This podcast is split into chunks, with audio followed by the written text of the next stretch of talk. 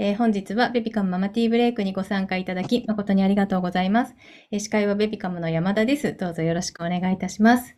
えーこの番組はホテルグリーンプラザ東条湖の提供でお届けいたします。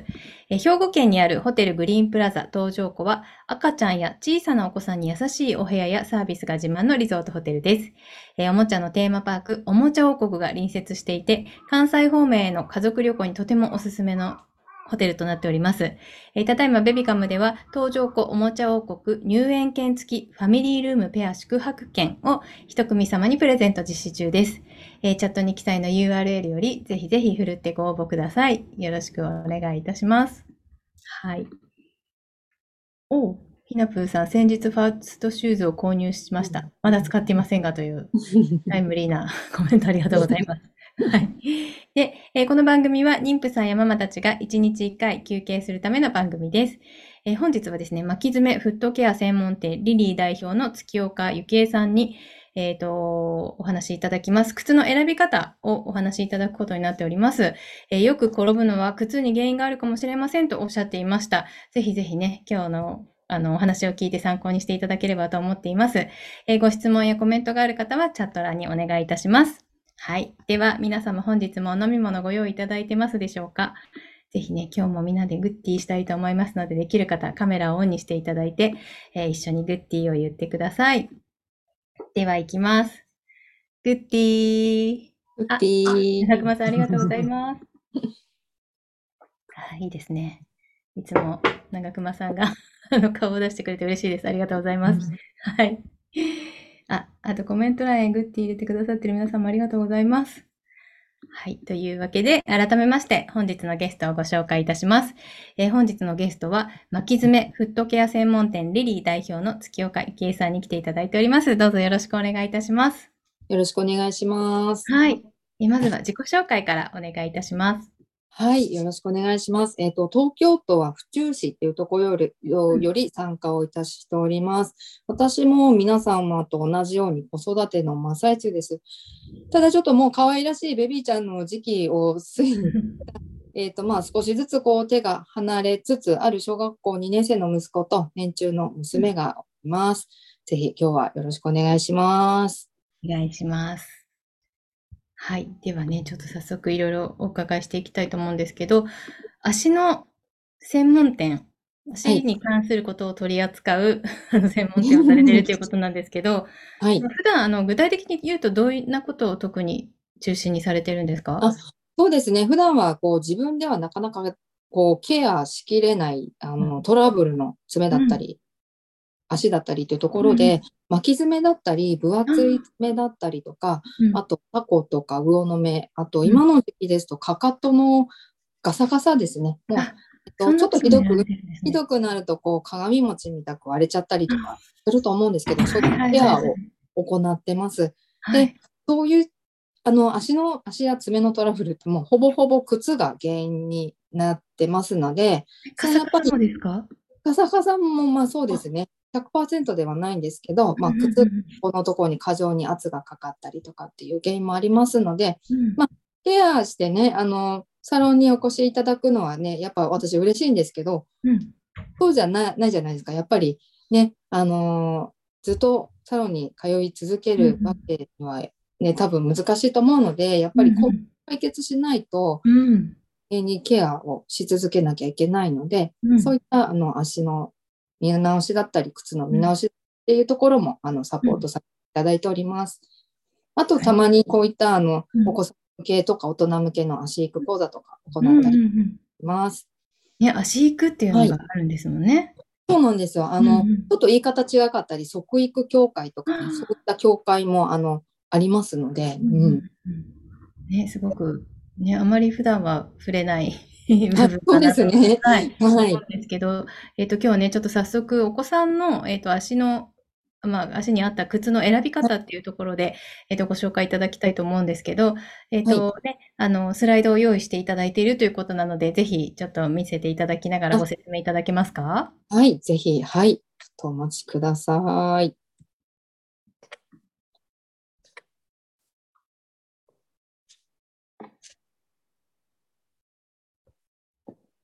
はい、今画面が出てますよね。はい。はい。はい。はい。じゃあ、お話ししていきますね。先ほどちょっとあのサロンでどんなことを行っているかっていうことで、山田さんの方からご質問あったんですけど、こういったトラブルのある爪とかのケアを行っております。で、先ほどもね、お話ししたんですけど、これの原因がほぼほぼ靴にあることの方が多いです。で、あの、合わない靴履いたからって言って突然こういう風になるわけじゃなく、まあ、長年の生活習慣って捉えていただければいいですね。はい。ね、すごい、ね。痛そうですよね、本当に。そうそう、もう、こう、うん真ん中の爪になっちゃうともうね、あの、まあ、うん。うんこの方はご高齢の方だったんですけどうん、こういう風になると、まあ、靴が履けなくなったりとかっていう原因が起こるんですよね。うん。靴が履けなくなるってことはもう筋力が低下しちゃって、なかなかこう自分の足でなかなか歩けなかったりとかっていうことがありますので、うん。まえっと、今からするお話ってお子さんに限らず、やっぱりお母様、お父様にもこう必要な内容になるのでうん、ぜひともなんかこう、気づいていただけるきっかけになったらいいななんて思っております。はい。はい。じゃあね、次のスライドいきますね。えっと、これネットからちょっとお借りしたんですけど、皆さうんん、お子様のこの骨とかってね、あんまり見る機会ないと思うんですよ。で、右側のはもう成人の大人の足の骨になるんですけれども、はい生まれた時のうん赤ちゃんの骨って、まだ骨が、なんていうのかな、軟骨の状態でここからこう骨化していくんですよ。うん大体5歳ぐらいを目安にこう足のこう原型がうん成長するっていうことで、うん5歳の骨を見るともうね、大人の骨に近いと思うんですよね。うん、そうですね。なので、やっぱりこう、ファーストシューズを履く瞬間から、そのやっぱり足が、こう、整の足の骨が形成される前までの、やっぱり4歳、5歳までの時期って靴選びがすごく重要になってきます。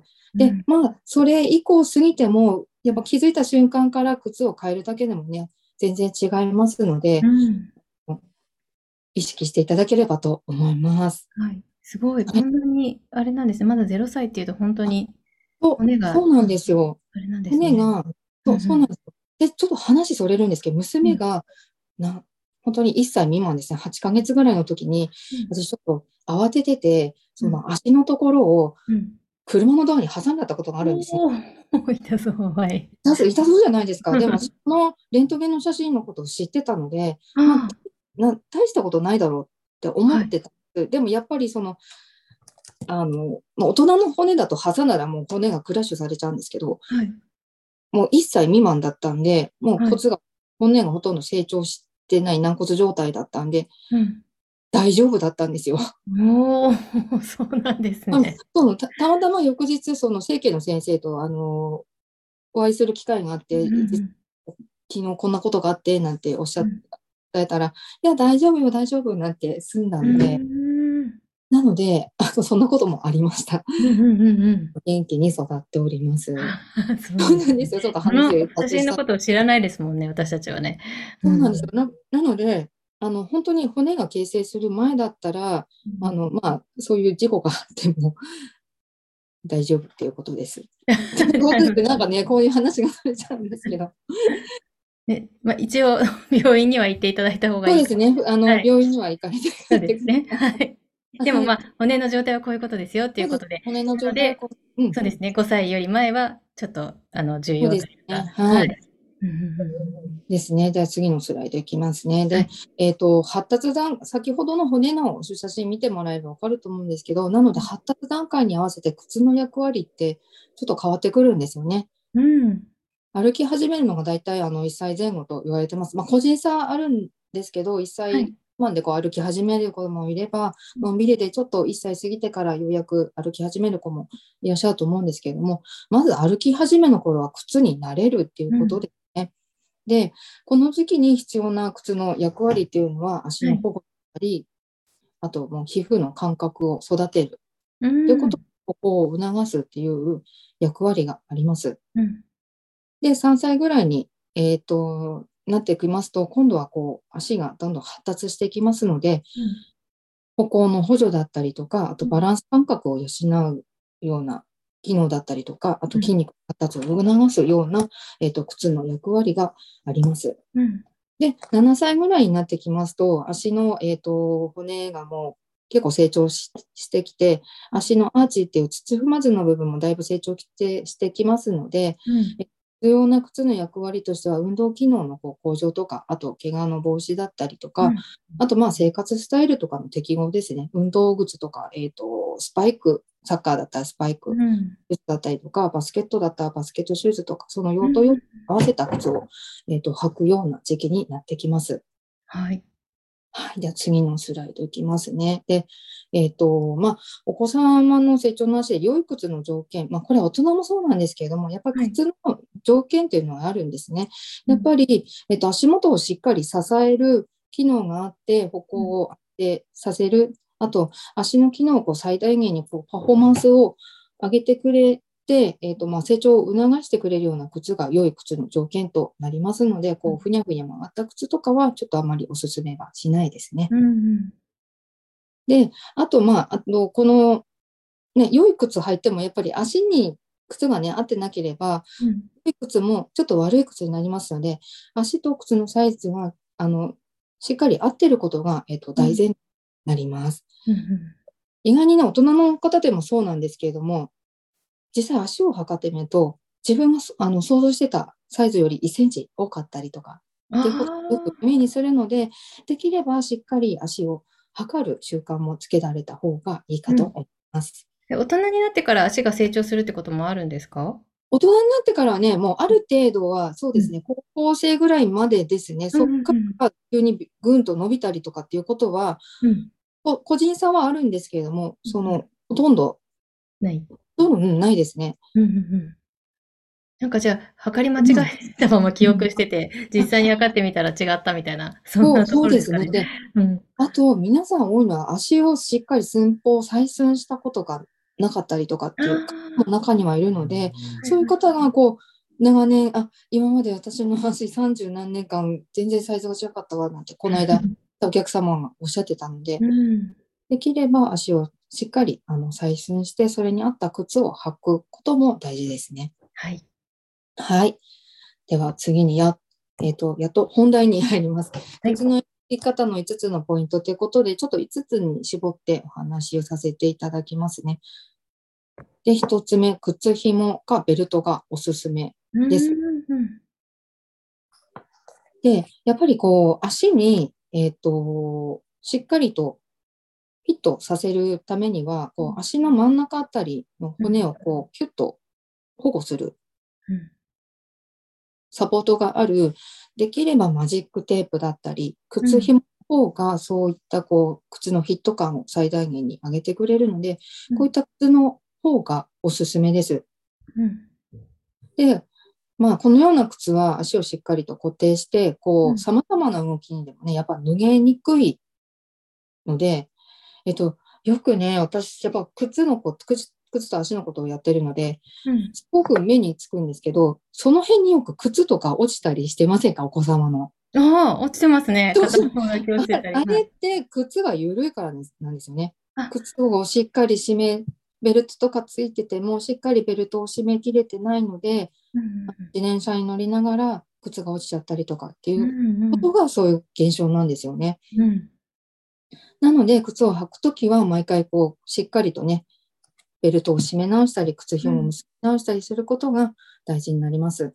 はい最近の靴、ベルトの位置がですね、ちょっと、あの、上の方にありすぎて、背伸びをしたときにベルトが弾けてしまうことがあるので、うん可能であれば試着の段階の時に背伸びをして、うんあの、靴選びされるのもいいかと思います。ああ、なるほど。うんうんうんうん。で、2点目ですね。かかとの強度です。うでん、体重を支えるためにはかかとのこう固定力が大事です。うんあの、後でね、終わった後、ご自身の靴触ってもらいたいです。ぜひ。かかとの、えーと芯がしっかりある靴を選ばれて選んでください。この芯がないと、やっぱりこう、えっ、と、柔らかいので、こう、うん。なんだろう、立った時にこうバランスが悪くなったりとか、うん。ありの、やっぱりこう足がぐらつきますと骨を支えることができないので、足の変形だったりとか、横脚、X 脚の原因ともなりますので、しっかり、あの、かかとの強度があるものを選ばれ、選んでください。はい。足とか靴って建物で例えると土台の基礎ですね、土台の部分になりますとね、やっぱりかかとの強度は重要なポイントになります。これ買うときにこう触ってみたりして、強度を見てみるといいですか？そうですね、ぜひかかとのこう芯のところを触ってください。今、丸つけたあたりがね、ちょうどかかとの芯が入っている部分になりますので、うん。で、3歳ぐらいまではぜひ、こう、かかとまでをサポートする、えっ、と、でできればハイカットの靴を履かれた方がいいかと思います。うん。で、さっきのかかとの強度なんですけども、押してもこう潰れないぐらいの高、うんと、硬さの靴をあの選ばれて、選ばれた方がいいですね。ありがとうございます。はい。で、次に、えっ、と、これも重要なポイントです。足指が曲がる位置で靴が曲がる靴を選んでください。うんあの、これ、一致してないと、あの、お子様歩かなくなります。えっ、と、今息子8歳なんですけど、当時3歳ですね。はい。本当、本当歩けば転ぶ、すぐ抱っこ、なんかうい歩かなかったんですよ。で、うん私もちょっとこういった飼育講座出るタイミングがあって、やっぱり合わない靴はほとんど、本当足、その転ぶ原因はほとんど靴にあるということで、その週末にね、早速靴を買いました。そしたらね、どこまでも歩けるようになったんですよね。あで、その原因がこれだったんですよ。靴が曲がらなかったんです。うーん。曲がらないと本当お子様は歩かなくなるので、うんできればやっぱり指が曲がる位置で靴が曲がるような、あうんの、曲がる靴を選んでうんください。で、これ曲がりすぎもね、良くないんですよ。うんうん次に出てくるかな。ちょっと飛ばしますね。これ、はいえっと、靴底が安定している5つ目のポイントなんですけど、この靴がぐにゅって曲がるのも良くないんです。うん三分前走その指が曲がる位置で靴が曲がるのが理想なんですけど、曲がりすぎちゃうのも、うんあの、足にはよくありません。うんで、できれば、えっと、やっぱり足をね、靴は足を支える、あの、機能を目的としてますので、このぐにゃぐにゃの靴ですと、あの、まあ、あの、足を支える機能がないので、うんこのねじれとか曲がりすぎる靴は避けていただけたらと思います。はい。ちょっとじゃあ、お店で 曲げてみるということで。すよね。はい。そう、なんですけど、クロックスは全然曲がらないので、うんうんあれ、うんね、ご近所おお散歩で、ご近所にお買い物行く程度だったら、全然ほぼほぼ問題ないんですけど、あれは毎日ね、普段のお靴でして、お靴として履くには、ちょっと、あの、お子様、足に負担がかかるので、それはできれば避けていただきたいですね。はい。はい。では、スライド戻りますね。で、えっと、まあ、4つ目のポイントですね。つま先にゆとりがあるということで、1センチから1.5センチの靴を、えっと、余裕を持たせてください。うんで足って歩いた方と歩いた時に縦方向に一番伸びますので、伸びるところに余白がないと、そのままこう指でこうずっとこう踏ん張るような形になってしまいますので、はい。でつま先のゆとり1センチから1.5センチ持たせてください。はいまあ、つま先に余裕があると、さっきも言ったように、あの楽に指先を動かすことができます。で、これもできれば靴屋さんで中敷きを外して、中敷きの上に、えっとかかとの位置から合わせて、うんあの、チェックしてください。はい。大体あのお女性だと親指1個分ぐらいので見てもらえばいいですね。うんやっぱこの余裕がないと、あの歩行時に変化するこう足の形に対応できないので、うんこう足あの変形の原因とかになりますので、はい。こうあのぜひとも1センチの余裕を持たせていただきたいと思います。はい。で、買い替えの目安なんですけど、だいたはいい3歳までは3ヶ月ごともう結構。足のサイズを測って、靴が適正かどうかっていうところを見ていただきたいですね。はい。っていうの、3歳までは半年で約6ヶ月で約1センチうん足、うんと足が成長すると言われてますので、はいそう考えると大体そうですね、3ヶ月おきぐらいが目安です。うんで、3歳以降は、えっ、と、半年で大体5ミリぐらいが伸びるの目安になりますので、うん半年に1回ぐらい足のサイズをチェックして、靴を新しいものにかきあの買い替えをお勧めいたします。はい。ありがとうございます。はい。で、靴選びの言葉はここなんですけど、みお時間大丈夫ですかね？そうですね。ちょっとお時間、あの、はい。あと、はい。大丈夫です。行きましょう。はい。じゃ ぜひ、じゃあくクイズを飛ばしますね。えっ、はいと、靴の履き方を、えっ、と、ぜひやってほしいのが、かかとトントンしてください。つま先トントンで、先ほどのね、えっ、と、つま先の余裕なくなってしまうので、かかとトントンで、あの、靴は履いてください。で、靴の履き方の時もポイントはあります。できれば座って履いてください。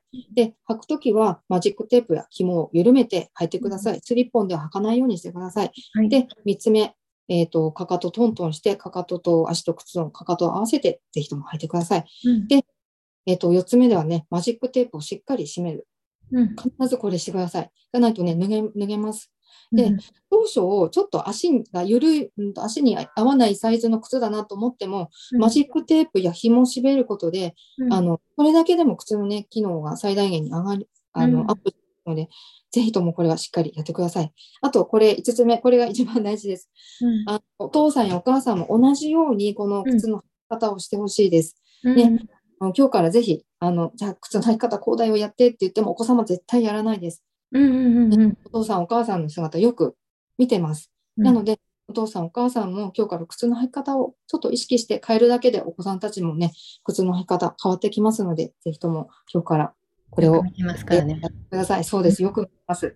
なので、はい、じゃあスライドは以上になります。はい、ありがとうございます。ちょっとはい質問が来ておりますので、はいはい、よろしくお願いします。すごいいっぱい来てます。ありがとうございます。えーベッキーさん、子供の足のサイズを見て靴を選んでいただける靴屋さんって全国にあるんでしょうか？どのように検索したら探せますか？はい、えっ、と、ありますね。えっ、と、えっ、と、そうですね。足の採寸靴屋とかってで、探したら出てこないですかね？出てこないかな。足、採寸靴屋。はいう。ん。それか、えっ、と、インスタグラムで直接メッセージいただければ、こういう、こういう靴屋さん近いです。とはご紹介することができます。やっぱ全国、全国に私と同じような、こう、あの、足子供と、子供の足を守りたいということで、うん活動している仲間が全国各地にいますので、うんとそれは、えっ、と、聞くことができますので。ただける。あ、はいありがとうございます。ちょっと、えっ、と、チャットの方に貼りますね。インスタグラムの URL こちらになっておりますので、はい。えっ、と、ぜひ、ベッキーさん、DM して OK だそうなので、ぜひぜひ、ちょっとしてみてください。は。はいえー続いて、ヒロさん。えっ、とですね、足の、えー小指の爪が他の指の爪と違って分厚く変形しています。おーはい。合っていないからでしょうか？それとも小指の形のせいでしょうか？ちなみに小指の指はまっすぐで、はまっすぐではなくて横に寝ている形をしています。はい。うんはい。えーそうですね。おっしゃるように、靴、靴ですね。うん。はい。靴が原因で小指が当たってます。私も昔そうでした。小指の爪ね、全然生えてこないし、分厚かった。うんで、えっ、と、中敷きを入れました、私の場合。中敷きを、インソールを自分用に作って、作って、そしたらね、えっ、と、はい、生えてくるようにもなりましたし、厚さもだいぶできました。うんで、やっぱサロンに来るお客様もほとんど、そうですね、小指の分厚い方は、えっ、と、靴が合ってない方がほとんどです。そうなんですね。そう、そうです。はい。中敷きは靴屋さんに行けば自分に合ったものって作ってもらえるものなんですか？あえっ、と、そうですね。あの、そういう靴屋さんも最近多いので、はい。うんうんかりました。ちょっとヒロさんはい参考にしてみてください。はい。えー、コミコミコさん、左右逆に間違えて履いてしまう娘。しっかり今日教えていただいたことを伝えて覚えさせたいと思います。という、はい、ぜひぜひい。ただいております。はい。あ、はい一つのご提案なんですけど、あの、玄関のところに、えっ、と、ちょっと靴の、こう、シールとか、うんうんうんうんうんかけるのが可能だったらうん、なんかちょっと目印をつけたり、右と左分かりやすくうんするとか、そこに靴を揃えて置いたりとかっていうのはいかがでしょうか？なるほど。あ、ぜひちょっと試してください、コミコミコさん。ねいいですね。あ、ウェッキーさん DM します。よろしくお願いします。ということでよろしくお願いします。ははいい、ありがとうございます。はい。はい。というわけで皆さんありがとうございました。えっ、と、ここでね、ベビカムからのお知らせをさせていただきます。えー、あ、コミコミコさんありがとうございます。工夫してみますということです。はい。はい。で、明日のママティーブレイクなんですけど、明日はね、100均グッズで簡単に親子で楽しむクリスマスの飾り付けのアイデアをご紹介したいと思っております。とってもね、可愛い飾り付けをご紹介します。お子さんがまだ赤ちゃんでね、一緒に作れないというママさんもね、ぜひ覚えていただいて、手作りのオーナメントになるので、ね、手作りで作るオーナメントね、一つ増やしていただきたいと思いますので、ぜひご参加ください。でお兄ちゃんお姉ちゃんいる少し大きい子でしたら一緒にできるので、ぜひぜひ親子で楽しんでいただければればと思います。ぜひ遊びに来てください。あとですね、番組参加で日本語をはじめいろんな言葉のいないいないバーが収録され、えー0歳から世界を感じることができる大好評の絵本、バーというのがね、10名様に当たる企画をやっております。こちらのバーという絵本です。えー応募はチャットの URL にからお申し込みください。ご応募お待ちしております。はい。というわけで、最後にね、月岡さんから皆さんに向けてメッセージをお願いいたします。はい、本日すごい、あの、私も喋りたいことがたくさんあって絞ったつもりだったんですけど、全然絞れずに。まだまだ話し足りない。そうですね。で本日は本当にもう皆さんの貴重なあのお時間に足と靴のお話を聞いていただき、本当にあの私も嬉しく思っております。ので、この今日の内容は冒頭にもお話ししたんですけども、お子様に限らず、えっとお母さん、お父さんにも大切な当てはまる内容となりますので、今日から靴選びのきっかけになればと思います。で、もうわからないことありましたら、遠慮なくインスタグラムのダイレクトメールであのメッセージでいただければ、あの、お答えできる範囲でお答えいたしますので、これもご何かのご縁だと思いますので、ぜひ遠慮せずメッセージください。嬉しい、ありがとうございます。私もあの、つま先トントンしてたので、お今日からかかとトントンにぜひ、山田レディ。変えます。はいはいはいつ。いついね、つま先トントンでい生きてきました、はいここまで。そうまあじゃあ今日から、今日からで。今日から、今日から変えます。はいはい。あゆみさんから、えー2歳女の子なのですが、実際にはサイズアウトしている履き慣れた靴がいいと言います。きちんとサイズの合った新調した靴を履いてくれないときはどうすればいいでしょうか？なるほど。おー。手強い。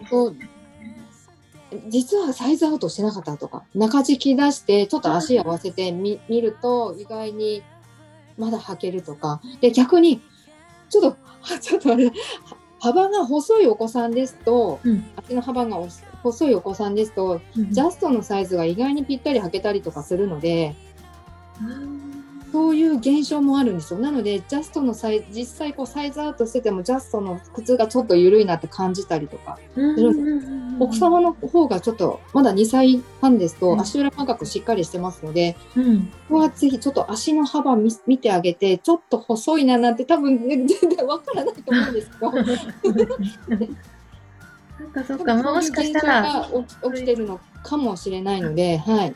ね、あ、ちょっと皆さんぜひ、中敷きを出して、見てみる、測ってみる。はい。ありがとうございます。はい。えっ、と、ヒロさんがね、靴紐も毎回蝶々結び解いてから履いた方がいいですか？あ、もちろん、はい。そうしてください。うんうんうん、うん。はいね、マジックだけじゃなくて、紐も全部緩めて。靴下によってやっぱり変わるので、毎回こう、結び直しはしてください。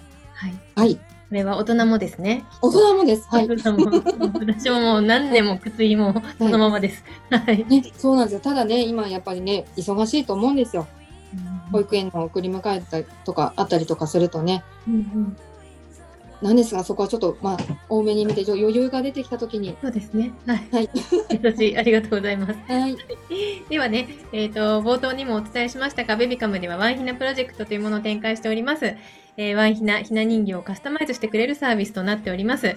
えーぜひこちらのね、ワンヒナの、えっ、と、こと、またひな人形のことをいろいろと学べるライブコマースを12月19日に開催いたします。ひな人形準備スペシャルとなっております。時間11時からと15時からの2回開催するので、えーご都合の良い時間帯にぜひぜひお越しください。はい。ではちょっと最後に今日の晩ご飯を皆さんに聞きたいと思います。ぜひ決まっているという方はね、チャットに入れてください。決まってない人は参考にしてみてください。で、月岡さんは決まってますか？はい。あの、白菜と豚肉の味噌煮込み、味噌煮を作ろう。味噌煮、はい。美味しそう。はい。そ ういいですね。白菜と豚肉ってめちゃくちゃ合いますよね。あいや相性いいですよね。うん。すごい。そして温まりそうでいいですね。私も今日豚肉と白菜あるから、ちょっとつられそうです。はい。あ、リカさんありがとうございます。中華丼。わあ、いいですね。なんか困あ、スペアリブなんですね。美味しそう。いいな。あすごい。ねえ、スペアリブなんてもう何年も作ってない気がする。皆さんすごい。どうだろう他にもありますか皆さん。あ、スタッフ平川は唐揚げ。お 結構手が込んでる。すごい。唐揚げ今から揚げるのがすごい。うん。いいですね。皆さんいかがでしょうか。うんください。うわみんな決まってないのかな？あありますよね。なんか、そう、ちょっと寒くなってくるとおでんとかね、お鍋とかが増えたり、なんか面白いですよね、こういうの見てると。なんか、あ季節感を感じる。うん。あ、ヒロさんありがとうございます。決まってないです。ありがとうございます。今日は決まってない方が多そうなので、スペアリク、唐揚げ、中華丼、豚肉と白菜の味噌煮っていうところですかね。はい。皆さんありがとうございました。はい。では、えっ、ー、と、皆さん今日も、あ、ももちさんありがとうございます。ステーキそうか、いいですね。そして絵文字もつけてくれてるももちさんありがとうございます。はい。というわけで、えー、ありがとうございます。ではね、今日も皆さんリフレッシュしていただけましたでしょうか？ぜひ明日もリフレッシュしに遊びに来てください。えー、忙しい毎日に心地よい刺激と発見を明日も午後3時からみんなでティータイムしたいと思います。本日もありがとうございました。ベビカンママティーブレイクでした。ありがとうございます。あー、ケイさんありがとうございます。かわいい。かわいい。あ、ももちさん安かったんですっていう、ありがとうございます、情報を。あー、かわいい。ニコニコしてる。すごい。バイバイ。ありがとうございました。